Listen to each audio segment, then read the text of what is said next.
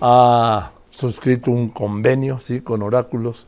Oráculos es, ahora se lo va a explicar, el Javier Márquez es la encuesta de encuestas, o la suma de las encuestas, se lo va a explicar. Yo en 29 años de este programa jamás he dado una encuesta. ¿Por qué? Porque, pues como cada quien trae su encuesta, y luego vemos esos bandazos, no solo en México, en el mundo, ¿sí? ¿Quién, ¿Quién perdió esas elecciones? La encuesta. Es la primera víctima de las elecciones. Te escucho, Andrea. Grupo Fórmula y Oráculos, empresa de análisis de encuestas, firmaron un convenio para que la audiencia pueda tener en exclusiva, de primera mano y durante las primeras 24 horas, la encuesta de las encuestas. De frente a los televidentes y radioescuchas, Grupo Fórmula tendrá el mayor de los equilibrios al momento de hablar de preferencias electorales o de desempeño de gobierno. Mario Ávila Roque, director ejecutivo de operaciones de Grupo Fórmula, explica que una vez que se den a conocer las encuestas de diferentes empresas, Realiza un análisis y da a conocer la media de todas esas encuestadoras, lo que permite que la audiencia tenga un mejor ejemplo de la realidad. Oráculos, desde hace muchos años, la encuesta de encuestas, desarrolló un modelo que permite a la ciudadanía en su plataforma o a través de su plataforma, de manera abierta, conocer una media entre todas aquellas casas encuestadoras o empresas dedicadas a ello y con esto poder tener un mejor reflejo de lo que ocurre en ese momento, porque al final las encuestas son eso, es una foto de ese momento, de la realidad en ese momento. Javier Márquez, director estadístico de Oráculos, dice que lo más importante es mantener al público informado de todo lo que se genere en los procesos electorales y este convenio va encaminado al beneficio de la ciudadanía que tendrá un panorama completo de la realidad en términos de encuestas. Lo que estamos haciendo en Oráculos es tratar de recopilar las encuestas en vivienda que tradicionalmente pareciera tener la mejor cobertura de las que existen. Entonces, eh, estamos eh, en oráculos recopilándolas y lo que queremos dar es el panorama más completo. Siempre es mejor ver todas las encuestas en su conjunto en lugar de solamente ver algunas, eh, algunas poquitas. Esta estrategia generará mayor credibilidad no solo entre la ciudadanía, sino con los líderes de opinión y quienes toman decisiones, comenta Juan Ricardo Pérez, cofundador de Oráculos. Lo, que buscamos en Oráculos es consolidar todas las encuestas para darle certeza a este proceso y para darle certeza, para que la gente sepa exactamente qué es lo que está sucediendo, porque muchas veces con la cantidad de encuestas que hay es muy fácil perderte con una u otra. Grupo Fórmula y Oráculos darán a la audiencia la visión más amplia de lo que todos los ejercicios estadísticos y de investigación estadística puedan arrojar y el beneficio es tener la primicia. Jorge Buendía, fundador de Oráculos, dice que el acuerdo entre ambas empresas dará transparencia al mundo de las encuestas, además de ofrecer a la ciudadanía información confiable. Sabemos que hay guerra de encuestas, sabemos que hay encuestas inventadas y el objetivo de Oráculos es ser una suerte de curaduría de a cuáles encuestas la gente le puede tener mayor confianza. Este especialista dice que ante la guerra de números y la desinformación, esta es una forma de combatirla y dar un panorama más objetivo. Las imágenes son de Uriel Rivas y Oscar Jiménez. Soy Laura Cardoso Tierra, Fórmula Noticias.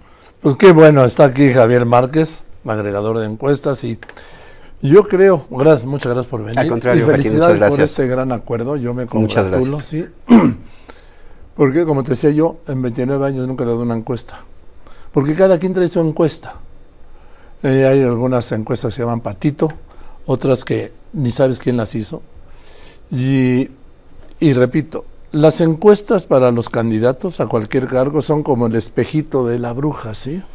De Blancanieves que le decía, espejito, espejito, ¿quién es la más hermosa, más bella del mundo? Y el espejito le decía, tú. Así la hacen. Oye, ¿quién paga esa encuesta? Fulano. Pues, el que paga como en el poca Armanda, ¿no?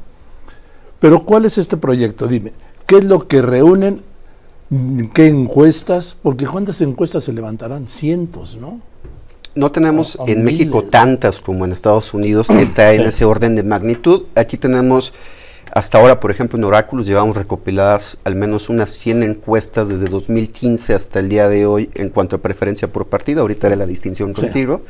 Y tenemos unas muy recientes que son muy poquitas, ya con nombres de candidatos, porque los procesos para selección de, candidatos o de precandidatos apenas eh, eh, culminó hace algunos días, Joaquín.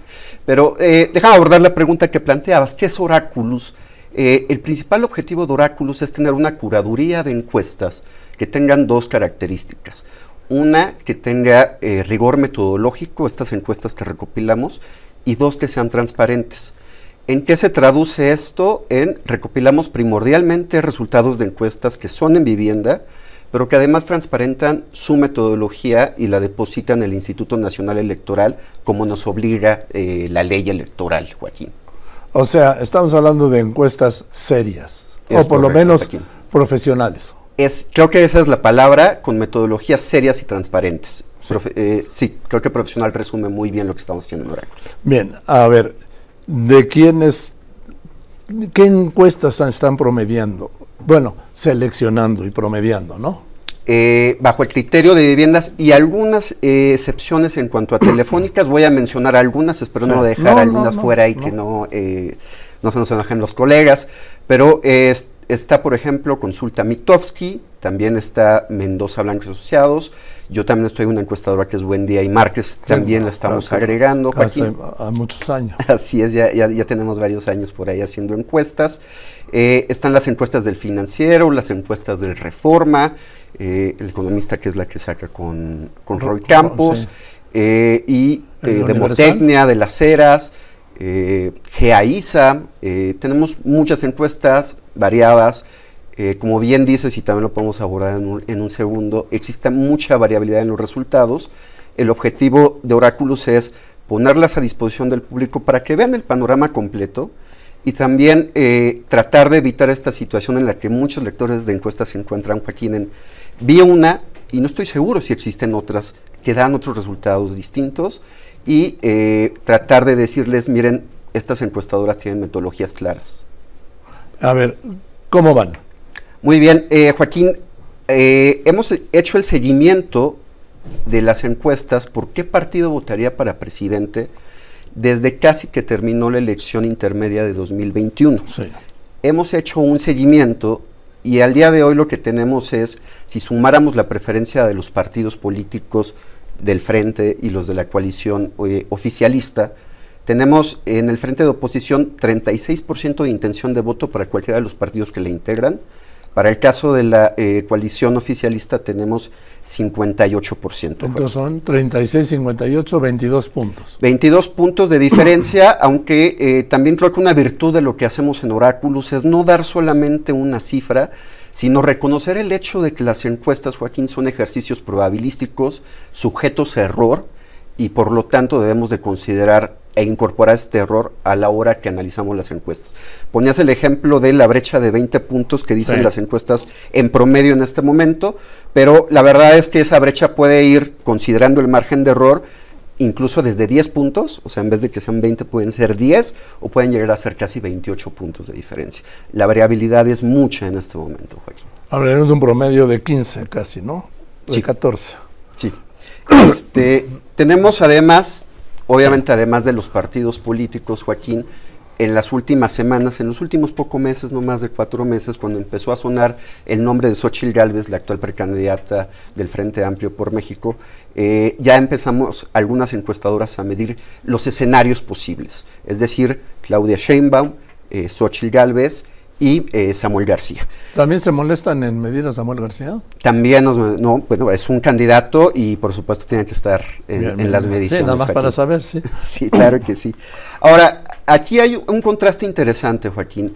Eh, mientras que Morena y la coalición oficialista tiene cohesionado su voto en torno a la, precandidata presidencial eh, Claudia Sheinbaum, no está ocurriendo lo mismo. Quiero ponerte en el contraste de lo que ocurre. Recuerda, teníamos que 36% votaría por alguno de los partidos del frente, pero en el caso de Xochitl Galvez tenemos que 29% votaría por Xochitl Galvez. Es decir, hay un pequeño déficit en cuanto al partidismo de, partidos y Lo que quiere decir que los militantes de ese partido no estarían votando por Xochitl Galvez. Y no necesariamente, Joaquín. Bueno, hasta ahora. Así es, es, es importante también reconocer en las encuestas que existe un diferencial en el conocimiento de los aspirantes hasta este ah. momento. Es probable, puede haber dos explicaciones posibles. Una, eh, en promedio ahorita el 50% de la población conoce a Xochitl Galvez, mientras que aproximadamente el 70% conoce a Claudia Sheinbaum. Es decir, es una brecha importante que en las próximas semanas, días y meses obviamente se va a tener que reducir. Es posible entonces que se ajusten eh, las preferencias tanto del candidato como de los partidos políticos. Existen también otras situaciones potenciales. Eh, recordemos que Xochitl Galvez se puede identificar más con algunos de los partidos, el PAN, que conforman esta coalición. Veremos cómo actúan los votantes del PRI frente a esta candidatura eh, de otro partido, digamos.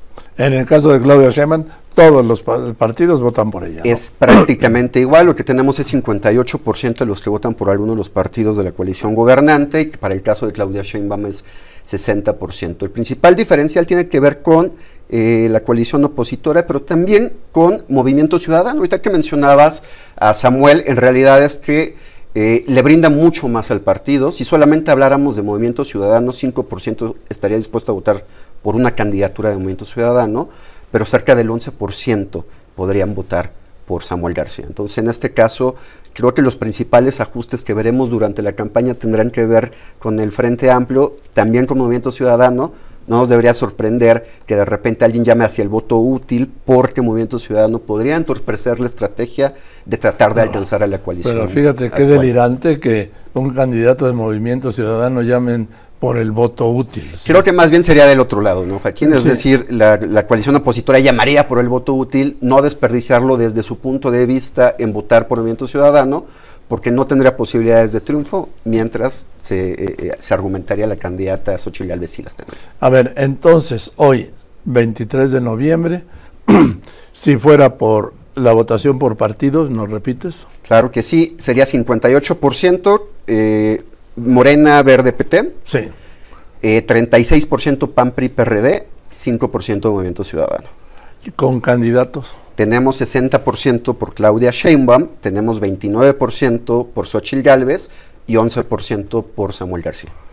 Así, estamos hablando 60 Claudia, 29 Xochitl Gálvez, pues es prácticamente más del doble, un punto más del doble. Estamos hablando de 30 puntos de ventaja aproximadamente, pero eh, vuelvo a repetir, Joaquín, en promedio.